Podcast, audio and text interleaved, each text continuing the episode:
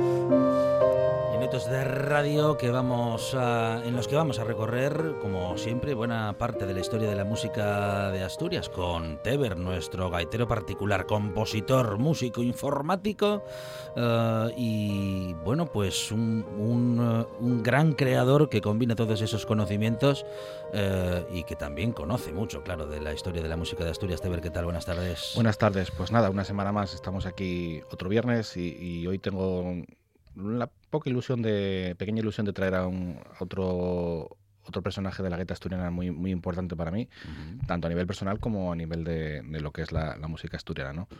Entonces vamos a recordar a uno de estos gaiteros asturianos que, que, puso las primeras piedras de la recuperación de la gaita así por finales de los años 70 y comienzos de los 80 y poco a poco fueron creando y elaborando proyectos innovadores dentro, dentro de, de, aquella época sobre todo. ¿no? Hablas de recuperación de la gaita, ¿qué había, qué había pasado? Te Sí, el, hay que pensar un poco en los 40 años de dictadura del franquismo. ¿Sí? Eh, a nivel cultural sobre todo supuso un, un retraso en cuanto a, a, la figura individual de cada comunidad. ¿vale?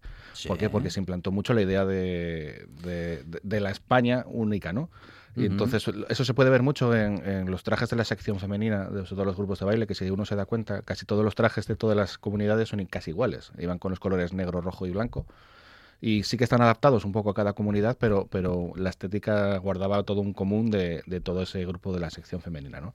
Pues eso después, de, tras, la, tras el fallecimiento de Franco en el 75, pues empezaron a haber un, resurgir de, la cultura de cada lugar, ¿no? No solo pasó en Asturias, pasó en el resto de comunidades, pero en Asturias en particular pasó con, el reflorecimiento un poco del folclore y de, y de, los grupos de baile, incluso de las bandas de gaitas, ¿no? Y en este caso aparece Manuel Rodríguez Osorio como uno de esos representantes y vamos a empezar escuchando un, un primer tema de él.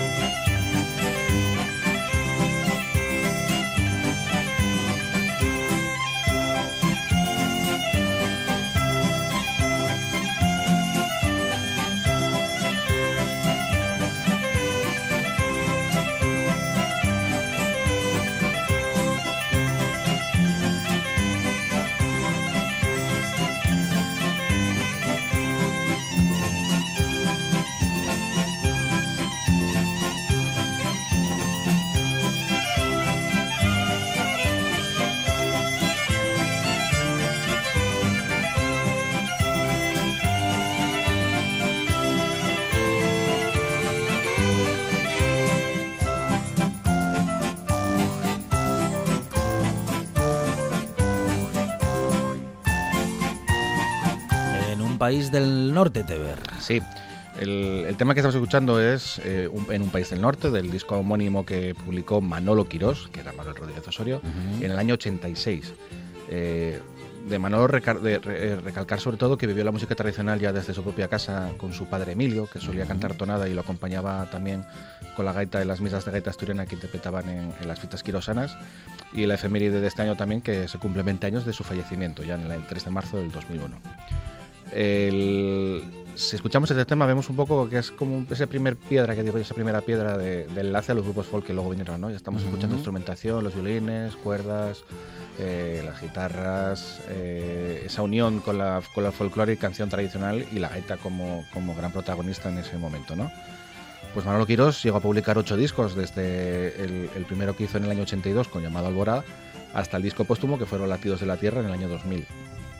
El, siguiente tema me parece súper curioso y, muy, muy, muy interesante escuchar porque podemos escuchar cómo la estética de los 80 cala en un tema musical que luego aparece la gueta en este caso en un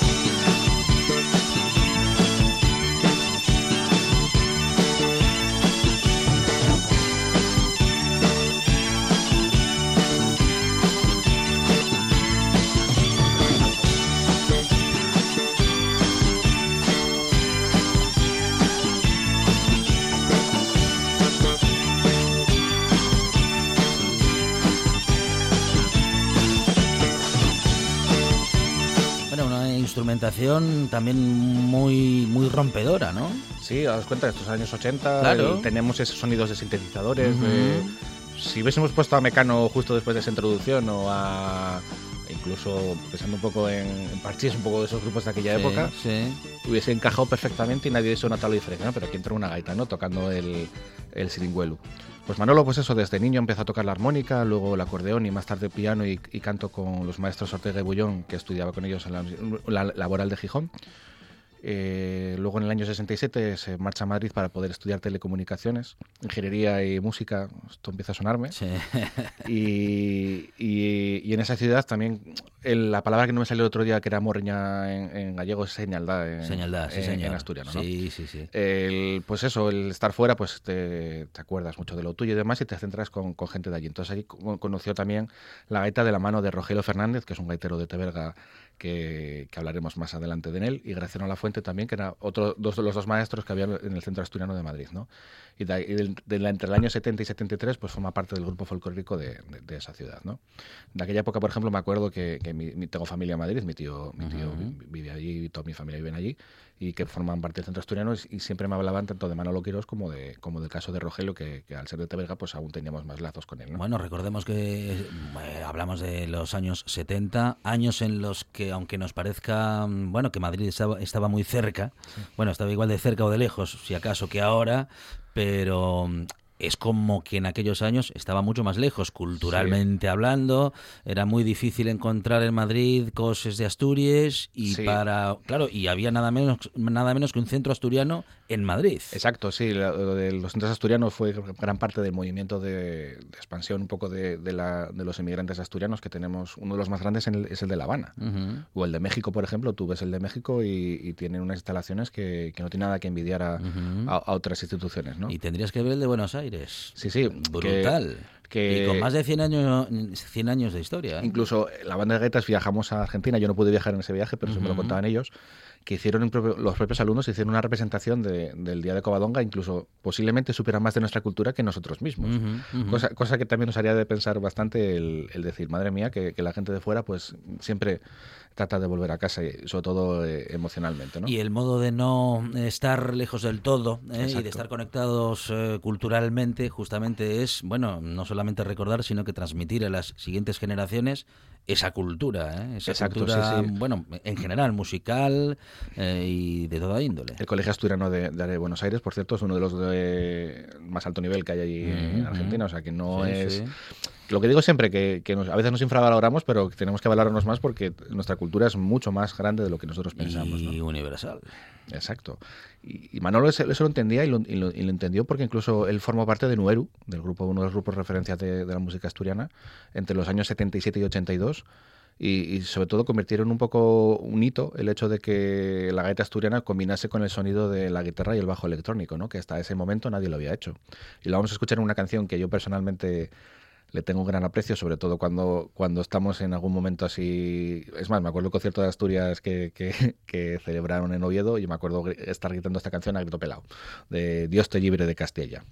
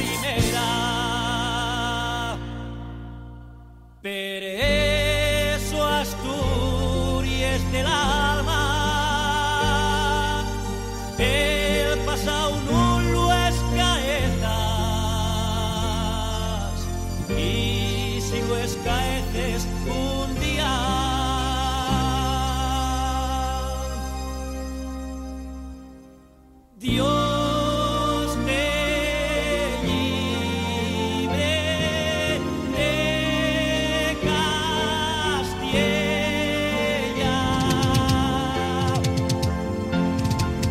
Dios te libre. Como apresta a escuchar a Numeru, ¿eh? Sí, incluso en este, en este tema entra muy bien la gaita justo en ese puente que hace en intermedio y luego si hablamos un poco de lo- del contenido de la canción habla un poco de, de la idea de Castilla como la imposición a veces cultural que hubo Sí, en, sí, sí. incluso León tiene mucho que decir en ese aspecto porque en, en esa unión de Castilla y León ellos no estaban muy de acuerdo con esa distribución pero bueno eso es otro cantar que, que, que iremos tratando más adelante pues Manolo Quirós además de músico fue docente Ujú. fue docente en Avilés, en Castrillón, en la Universidad Popular de Gijón.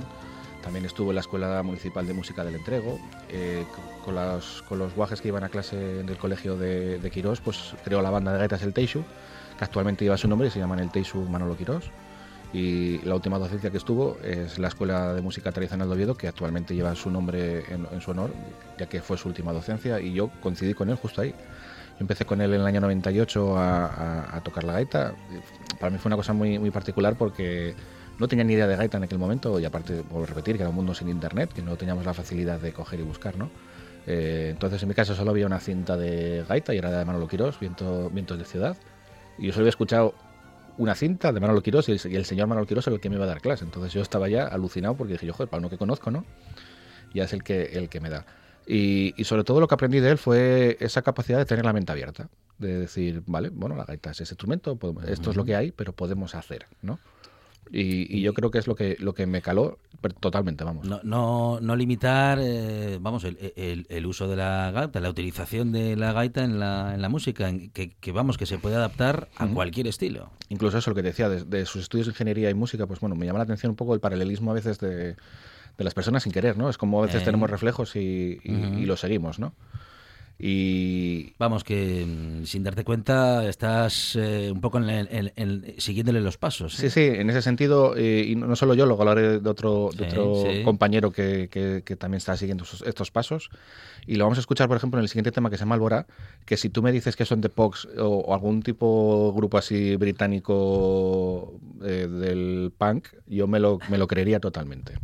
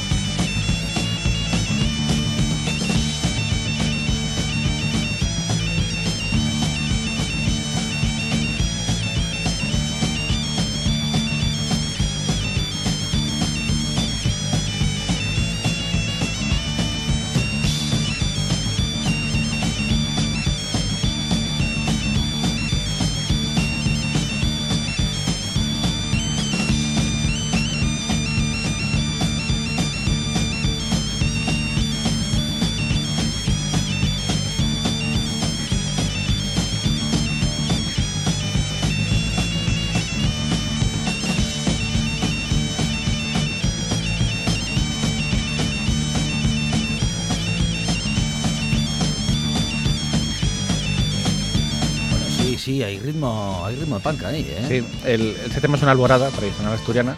Las alboradas se suelen tocar por, por, la mañana para las fiestas, para poder levantar al pueblo y que todo el mundo pueda ser partícipe de la fiesta. Yo si voy con esta instrumentación a la próxima alborada, despierto al todo el pueblo de un viaje y yo creo que los llevamos a la fiesta de, de frente, ¿no? El, el, pensar, dices tú, hostia, una alborada puede entrar en, en, en una canción tirando, ¿sabes? Rockera, ¿no? Y pues esa es la mentalidad de Manolo, ¿no? Un poco la de vamos a, a, abrir camino y vamos a ver por dónde, por dónde respira esto, ¿no? A finales de los 80 también aprovecha para hacer un poco un trabajo de luthier, que empieza uh -huh. a construir gaitas y flotas traveseras. Trabajó también con todo el tema de la investigación y el sonido de la gaita, que bueno, tuvimos una evolución, sobre todo lo vemos en Alberto, en Alberto Velasco, el gran trabajo que consiguió con el tema de, de meter la gaita en el sistema de de los cromatismos y la afinación temperada que, uh -huh. que, que, hasta ese momento era un poco más complejo, pero bueno, se, se llegó a conseguir. Afinación temperada. Sí, el, es el gran. A ver, ¿qué es eso, sí? Es el gran truco para que la gaita pueda tocar con, con pianos, instrumentos, otras instrumentaciones. Ajá. El sistema temperado es el sistema que que, bueno, si pensamos en, yo siempre pienso en, en el piano como, como, como, instrumento cabecera un poco para, uh -huh. para, dar referencia al resto, y si pensamos un poco en, en, Sonrisas y Lágrimas, en la canción de las notas, ¿no? Pues es un poco el, ese sistema de notas, de escalas que, que tiene la música moderna, ¿no? Y, y, que nos permite un poco seguir, seguir ese tipo de cánones, ¿no? Entonces, la gaita que tenía otro sistema de afinación que, si mal no recuerdo, era la natural, uh -huh. porque realmente la gaita necesitaba eh, sonar bien con el roncón, que era lo que la acompañaba, ¿no? Entonces esa, la afinación esa natural era la que mejor le venía. Pero uh -huh. en el momento que empezamos a querer tocar con otro tipo de agrupaciones... Entonces, claro, hay que adaptarse también a la afinación del resto de los es. instrumentos. Entonces la gaita tuvo que hacer una, una readaptación de, de, esa afinación y nos fuimos un poco a, a, a, esa afinación. Que por cierto, hay caminos de trabajo ahora mismo que estamos un poco trabajando esa afinación, eh, si más la antigua anterior, uh -huh. y esta, y me parece súper interesante porque eso habla también de la madurez de un instrumento. Habla de que existen varios caminos, igual que existen agrupaciones barrocas que van a esas afinaciones, van a ese tipo de sonido, porque eran así y no lo vamos a transformar, uh -huh. la gaita puede también irse por ese lado. ¿no? Uh -huh. Entonces, hay que saber diferenciar esas cosas, sobre todo tener el conocimiento y, y ser lo suficientemente inteligentes para aplicarlo, ¿no? El, y Manolo, por ejemplo, esas cosas lo reflejó también en, en, un libro de la gaita que publicó en el año 93, que, que, que, vamos, trata ampliamente toda la historia, tienes, tienes las primeras, los primeros planos que yo vi de, de, de, de gaitas estructuradas dentro de, de, un libro, pues lo vi en ese libro, ¿no? Y es súper interesante porque como, como músico vas entendiendo cómo está hecho, sin tener que romper el instrumento a la mitad y, uh -huh. y ver cómo está construido, ¿no? Pues lo estás viendo en un plano.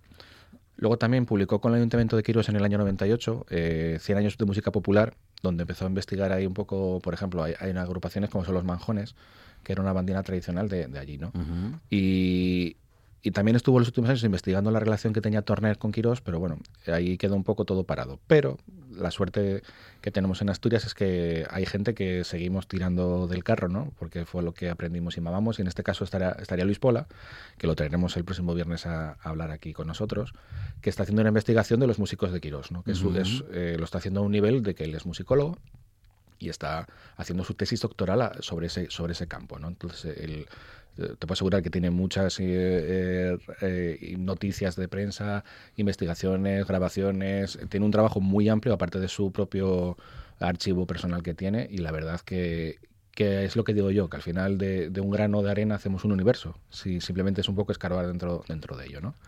Pues vamos a escuchar el siguiente tema de Manolo Quirós, que, que es otra vez un poco abriendo mundo, ¿no? y en este caso es el mundo irlandés y su lengua, y un tema que se llama Wendell Parie.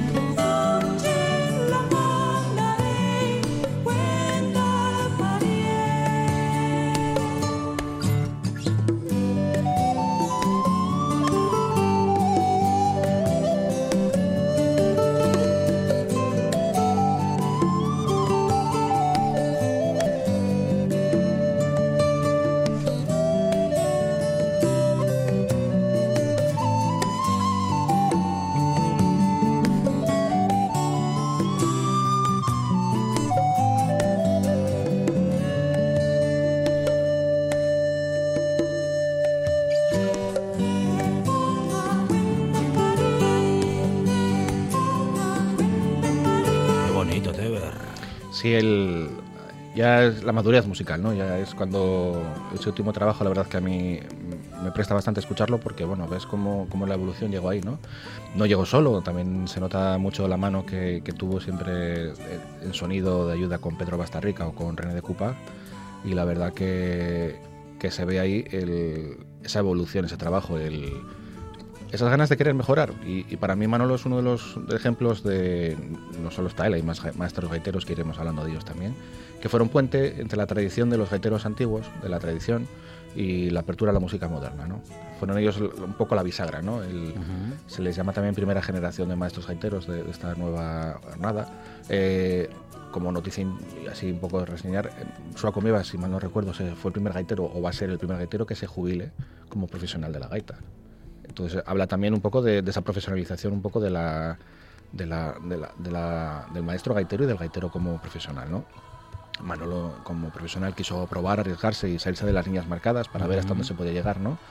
Y claro, yo solo mamé eh, de primera mano. Marcó un camino, ¿eh? Sí, totalmente. Sobre todo yo creo que es el camino mental, ¿no? El, el, el que tú veas de tener una referencia de algo y decir, vale, Manolo lo aplicó en su época, en sus momentos. Estábamos escuchando ritmos de los 80 sí, ¿eh? en, en, esa canción, pues, pues, ahora a mí me toca reggaetón, ¿no? Entonces, eh, estamos en, en, esos niveles, porque a veces ahora una de las cosas que está pasando eso de lo de descontextualizar un poco eh, los momentos, yo creo que es un error muy grande, ¿no? Es como lo del ejemplo de quitar, quitar de, del catálogo de Netflix la, la, película de, no, de Disney, perdón, de lo que viento se llevó por culpa de, del racismo, ¿no? Vale, pero es que de aquella época había criadas que eran negras y es historia, ¿no? Uh -huh. Un poco delicado ese tema también a nivel cultural, ¿no? Pues para acabar la sección un poco del último tema, si quiero mostrar el último tema de, del último disco, que, que, se llama Tapeciendo, que en asturiano quiere decir atardecer. Eh, es la, como tema musical de gaita es la marcha de Antonio el Niño, que, solemos tocarla en, en, momentos así muy intensos de las misas, como pueden ser las, procesiones, intensos emocionalmente, o incluso como marcha fúnebre, ¿no? que igual estamos acostumbrados a ver la gaita escocesa tocando Amazing Grace, siempre, como digo yo, en los funerales de los policías, ¿no? en las películas. Pues Manolo cuenta en el libreto del disco que él escuchó este tema en un bar de Teberga, eh, un día que se juntaron varios desastres en, aquí en Asturias, ¿no? que fue lo típico, pues nada, fallecidos en el mar, en la, en la mina y luego en el campo. ¿no?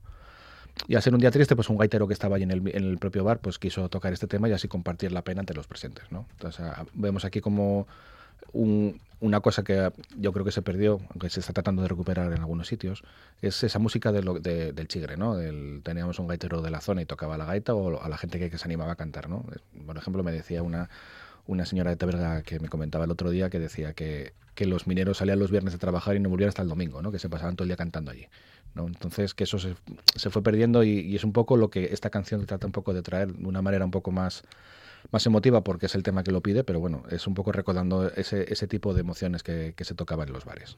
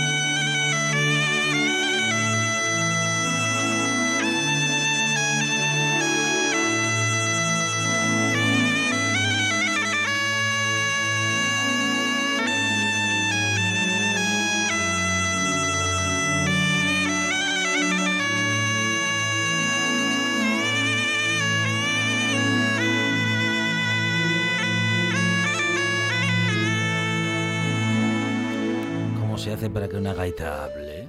Sí, incluso. Impresionante, ¿eh? Hay una nota que, que es el Fa. Mm. y, y lo Mm. hace, hace un vibrato muy, muy exagerado. Incluso llega a desafinarlo un poco más de la cuenta. eh, que yo siempre lo llamé como el fa llorando, ¿no? El- es como que, que haces que, que esa nota tenga un poco más de vida, ¿no? Incluso todavía hablaba con Chu Solís, uno de los constructores de aquí de, de Asturias, Ujú, ujú. que incluso Manolo jugaba un poco hasta con las dinámicas, que es un poco lo que estabas tú diciendo eso. Que, que eso de la de afinación y desafinación a veces un poco hay que cogerlo con pinzas, porque, porque el, el propio gaitero puede jugar con eso. Entonces puedes mover y bajar y crear un poco esa intensidad, aunque sea leve, se genera y, y se nota, ¿no? En el piano, por ejemplo, se consigue a base de golpear un poco más fuerte o- o menos fuerte la tecla, ¿no? Pues eso era Manolo Quirós. eh, para mí un reflejo, un espejo donde mirarme y, y- y ver un camino que hay que seguir. Y tengo la suerte de que tengo compañeros que también están siguiendo ese camino, ¿no? Y si te nombro la Sociedad Fonográfica Asturiana, ¿tú qué me dices? Pues estás hablando de, de uno de, de los sellos eh, musicales con, con mayor recorrido de Asturias, sobre todo a cuanto a, a trabajos que, que publicaron, ¿no? El- la verdad que se echa de menos a veces tener em, entidades así un poco para... O, gente que tenga esa mentalidad de poder apoyar a, los músicos, ¿no? Pero bueno, la verdad que, que, que hicieron una labor muy, muy, muy, muy importante en la música asturiana. Bueno, como Manolo Quirós, al que hemos eh, recordado respecto de su mm, eh, recorrido artístico, muy valioso para nuestra cultura en particular y para la música en general, Teber. Sí, y sobre todo eso, pues con años, siempre buscamos las efemérides a veces, ¿no? Como para hacer los recuerdos, ¿no? Pues a Ujú. 20 años vistas de- desde que nos dejó, ver que su trabajo está ahí, que sigue siendo una inspiración para tanto para mí como para otra gente que está aquí trabajando con la gaita. Bueno, y nos vamos a despedir de estos minutos de radio con Teber, claro, con Manolo Quirós. Teber, muchísimas gracias. A vosotros.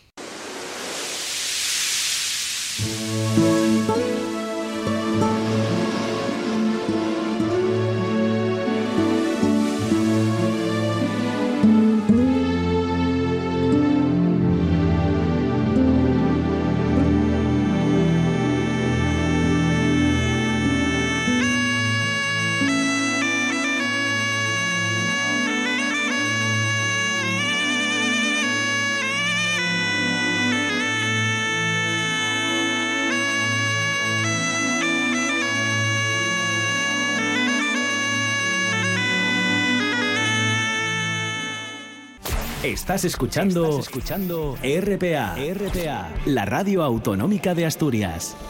La nuestra.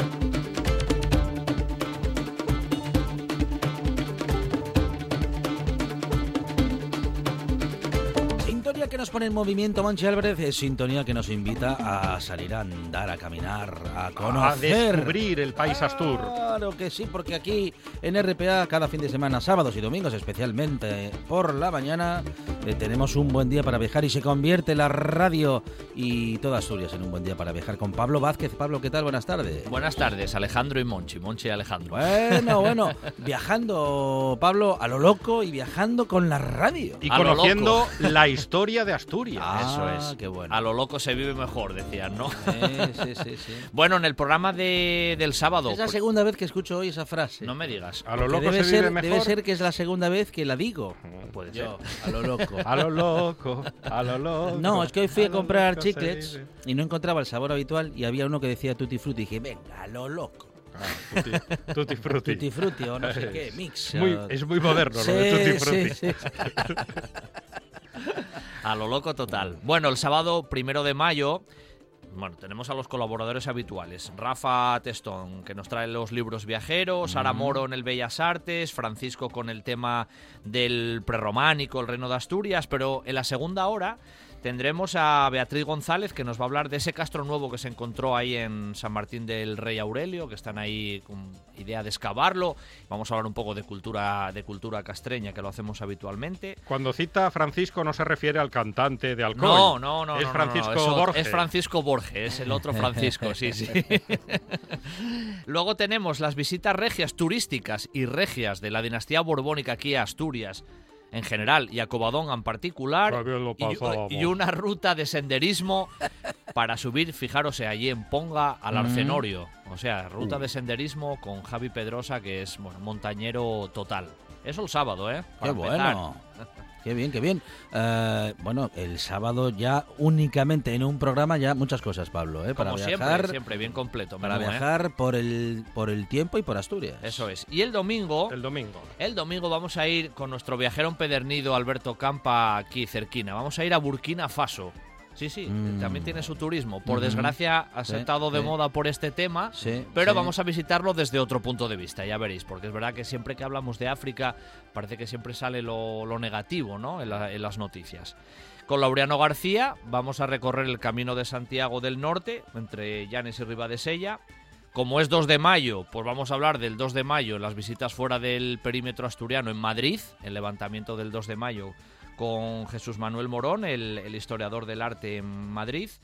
En Grandes Viajeros de la Historia, incursiones de los romanos para buscar las fuentes del Nilo, que fueron los romanos los que anduvieron por allí rebuscando. Vamos a hablar de un proyecto turístico que se está desarrollando desde los paradores con, con Ignacio Bosch y Fernando Barquero, Naturaleza para los Sentidos en. Asturias, un montón de rutas, Qué bien suena. unos proyectos muy guapos. Y vamos a cerrar con otro de nuestros amigos habituales, Guillermo Herrero, de Arama 3637, que nos va a llevar por esos restos que la guerra civil dejó en la zona del puerto de San Isidro. O sea, una ruta de guerra civil, historia y senderismo. Bueno, eh, qué buen eh, Completísimo. menú, ¿eh? Qué buen menú que tenemos en RPA. Cada fin de semana con Pablo Vázquez, aquí a partir de las 8 de la mañana, de 8 a 10 de la mañana. En la radio siempre tenemos un buen día para viajar. Pablo, nos escuchamos. Claro que nos escuchamos. Buenas tardes. Estás escuchando, escuchando RPA, RPA, la radio autonómica de Asturias. La nuestra.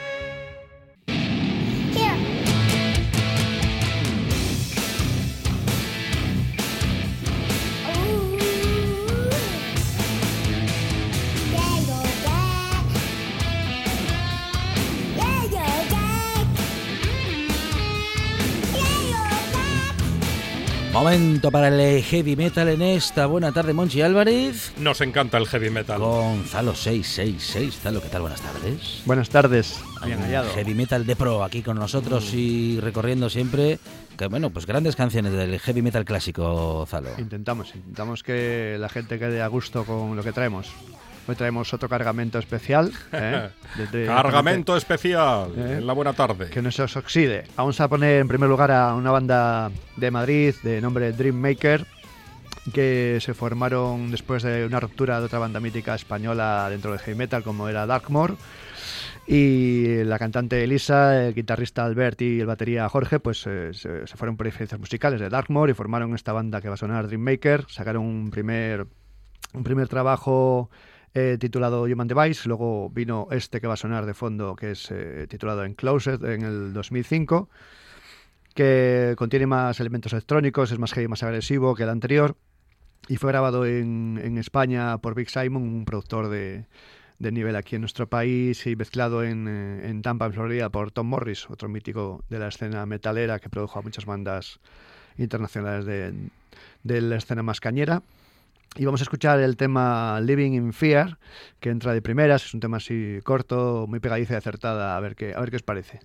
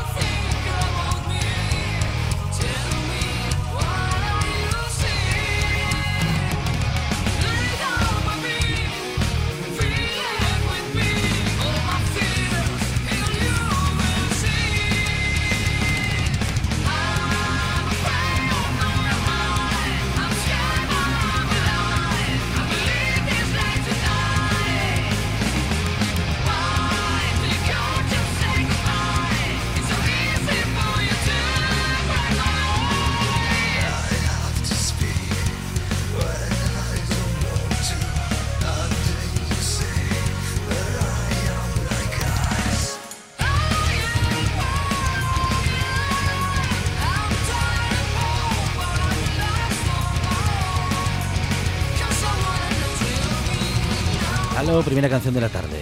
¿Qué te parece? Muy bien, muy ¿Te buena. gusta? ¿Te vas a comprar el disco? Eh, bueno, ¿por qué no? ¿Eh? Sí, mañana, sí. mañana mismo, ¿no? Mañana mismo. ¿Verdad? Vale. pues Heavy avisa, clásico, te este. te pa- Vamos, vamos. Sí, este sí, sí, sí. que podemos definirlo como heavy clásico. Sí, si te fijas tiene toques, si conocéis a grupos como Evanescence y cosas así, con cantante femenina, con teclados, y eso puede parecerse, puede parecerse a ciertos momentos. Es un heavy así moderno, eh, más, más brutecido de alguna manera que en quizá los 80, que era otro corte más clásico, pero bueno. Y, Este triunfaría en Finlandia, seguro. Sí, y el salmón. El salmón... No, es noruego, ¿no? Eh, más noruego que. Menos heavy. Sí. menos heavy. Estos se formaron en el 2003 y aguantaron hasta 2011 que, que, eh, poco antes de grabar el tercer disco lo, lo- murió la banda y, y bueno, pues queda para el recuerdo esas dos obras que sacaron. Una pena ese tercero que no, no lo tuvieron, no lo sacaron a la, a la, a la gente, pero, pero cosas que pasan. Y nada, estuvieron también comentar que con el anterior disco a este que se suena, estuvieron de gira, salió en, en Japón, estuvieron de gira por allí y también pues les grabaron en una revista de allí mítica dedicada a las guitarras, pues a los guitarristas de la banda les hicieron una, una grabación que suelen hacer con muchos músicos que pasan Un por allí. reportaje. Sí, sí, así que es una cosa que no era habitual que salieran grupos aquí de España por esas tierras tan lejanas como es Japón. Y vamos a continuar, si os parece, con, con la siguiente, que, que se trata de un grupo eh, un poco maldito dentro de la escena heavy metal que eh, a veces por cosas de, de- de publicidad, de compañías, de, de rupturas dentro de la banda y cambios de formación, en mil factores, pero bueno, en este caso los Riot desde Estados Unidos, que ahora se llaman Riot eh, V o Riot 5, y, bueno, en este que va a sonar es un disco del 88 que se llama Thunder Steel. Es el sexto disco de- de- del grupo y se, re- se reformaron por completo, salvo guitarrista y fundador, Mark Reale, puesto que en los orígenes de la banda que fueron en el 75 cuando empezaron, eh, como decía, en Nueva York, pues hasta el 84 estuvieron funcionando y luego hubo ahí un, un parón de un par de años en el que montó otra banda de nombre Narita, como uno de sus discos de la banda Riot. Y en esa primera etapa eran más, quizás más heavy clásico del corte de Inglaterra, los primeros 80. Pero para este que va a sonar, pues eh, se endurecieron un poco más. En la época 88 había muchos grupos haciendo un- una música más cañera, como Metallica, Slayer, un heavy metal acelerado, embrutecido, de denominación thrash metal. Entonces ellos también, pues igual competían un poco dentro de sus márgenes más heavies, pues haciendo algo más cañero. Y va a sonar una canción que se llama Sign of the, eh, Sign of the Crimson Storm, que es la tercera canción del disco, como digo, de Thunder Steel. Y tenía un cantante nuevo aquí que se llama Tony Moore, que vais a apreciar. Tony sus- Moore. Tony Moore. No es hermano de Gary Moore. Nada pero- que ver, ¿eh?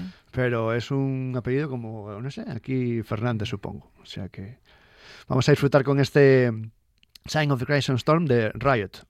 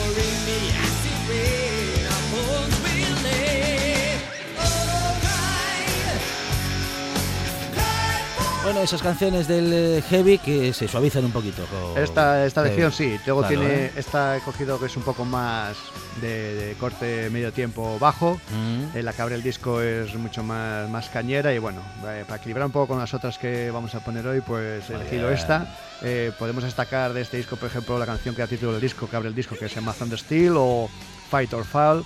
Eh, también quizás Flight of the Warrior. Hay bastantes buenos temas en este disco, que son en total nueve. Y por si alguno no no os conocía, eh, pues pueden empezar por este eh, Th- eh, Thunder Steel o por el disco del 81 Fire From Under, que también se considera el mejor quizás de, de la banda, aunque es un poco diferente si comparamos con este. Y vamos a continuar, si os parece, con la última, ¿eh? Una banda de aquí de, de Asturias, concretamente de, de Oviedo, que se, se llaman eh, Black Devil, eh, la canción Black Devil, la canción Tras el Cristal, incluido en, en el disco de Mentes, que tiene una portada, una casa, así, una, especie de mansión, medio, medio hecha derruida y con sus truenos. Y es una portada bastante, bastante chula que podéis buscar por ahí para visualizar. Y, y bueno, en esta. Esto salió el, el 2014. eh, es una evolución sobre el anterior disco, una especie de vuelta de tuerca, más oscuro y más violento. Y en esta, en este, mm, el cantante que se llama Danny Jack estuvo más eh, metido en el, en el tema del grupo, pues entró en la anterior grabación del anterior disco ya con todo hecho, y entonces el aporte por su parte en las canciones pues ya están eh, por el anterior cantante pues más orientadas. Y bueno, pues eh, se formaron en 2008 y, y el anterior disco, como digo, salió en el 2011, este es del 2014, se llama Dementes y esto se llama Tras el Cristal, que es una, eh, una canción que critica un poco el mundo de las redes sociales y la sociedad cibernética.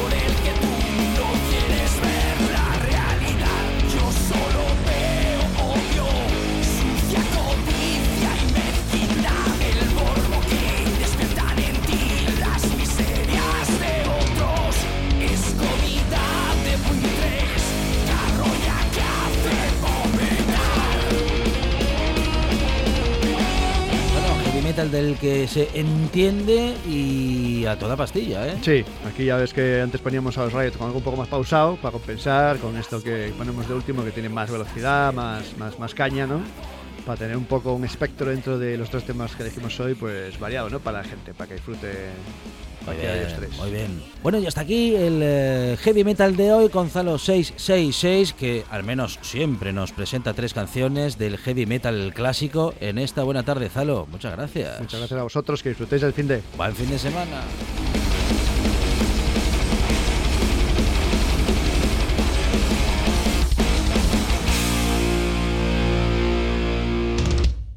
Esto es RPA, la radio autonómica de Asturias.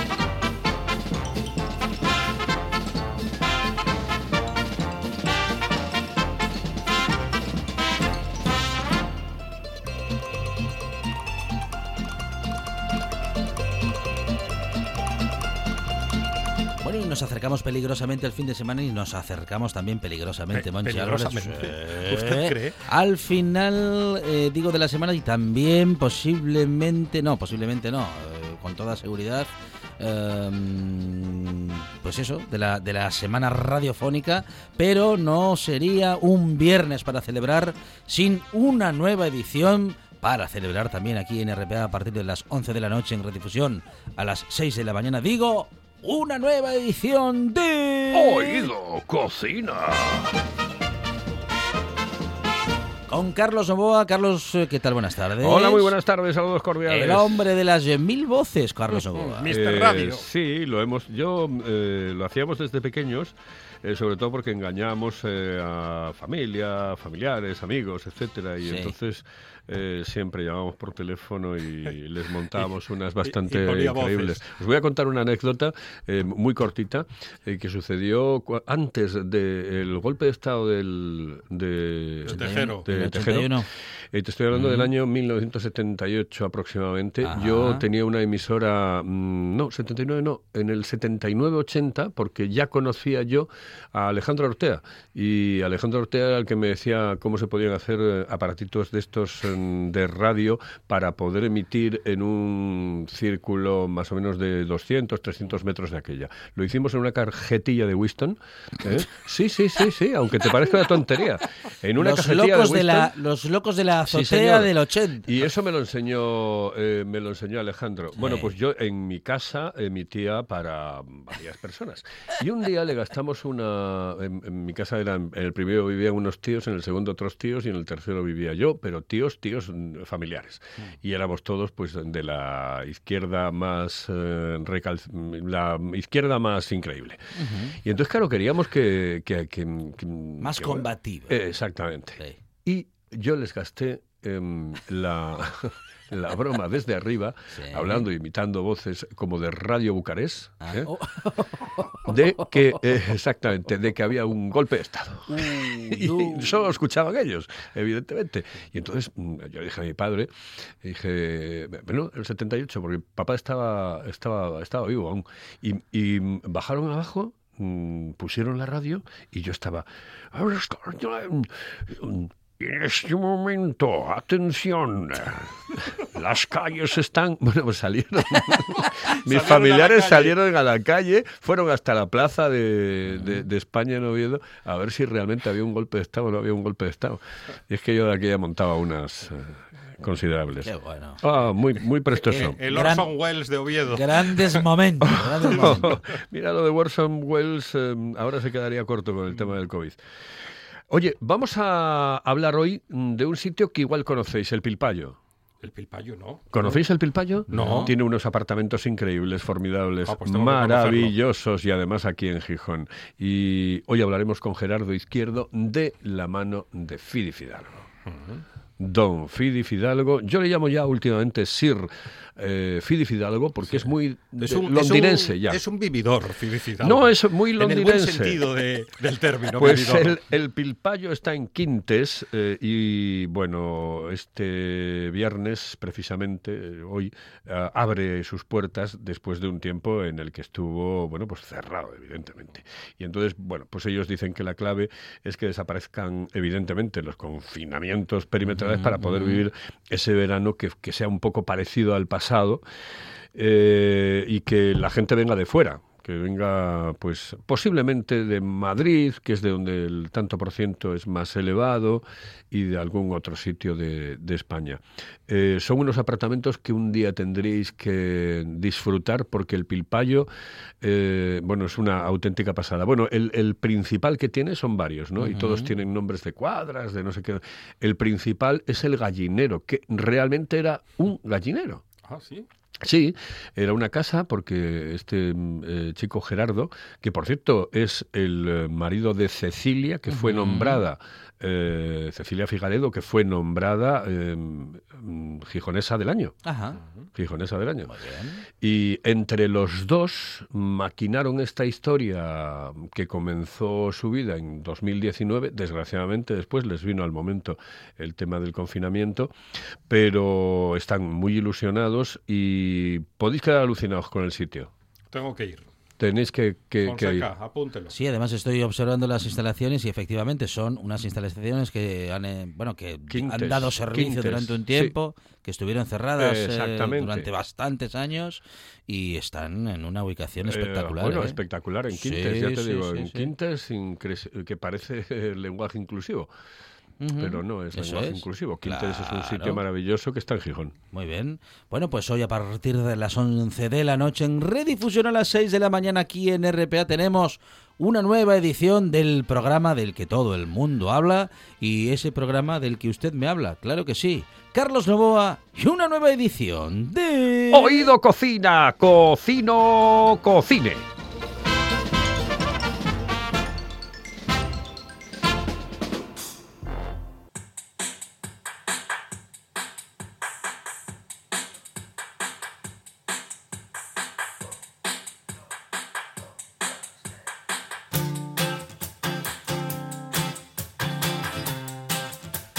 Bueno, ya nos hemos enterado de todo, hasta de qué programas tendremos hoy después de que esta buena tarde llegue a su fin. Lo que termina ahora es esta hora y llegamos a las noticias, tras lo cual, claro, esta buena tarde sigue. Llega el videoclub con José Fernández Ribeiro y el resumen musical que todos estamos esperando de Adrián Esvilla.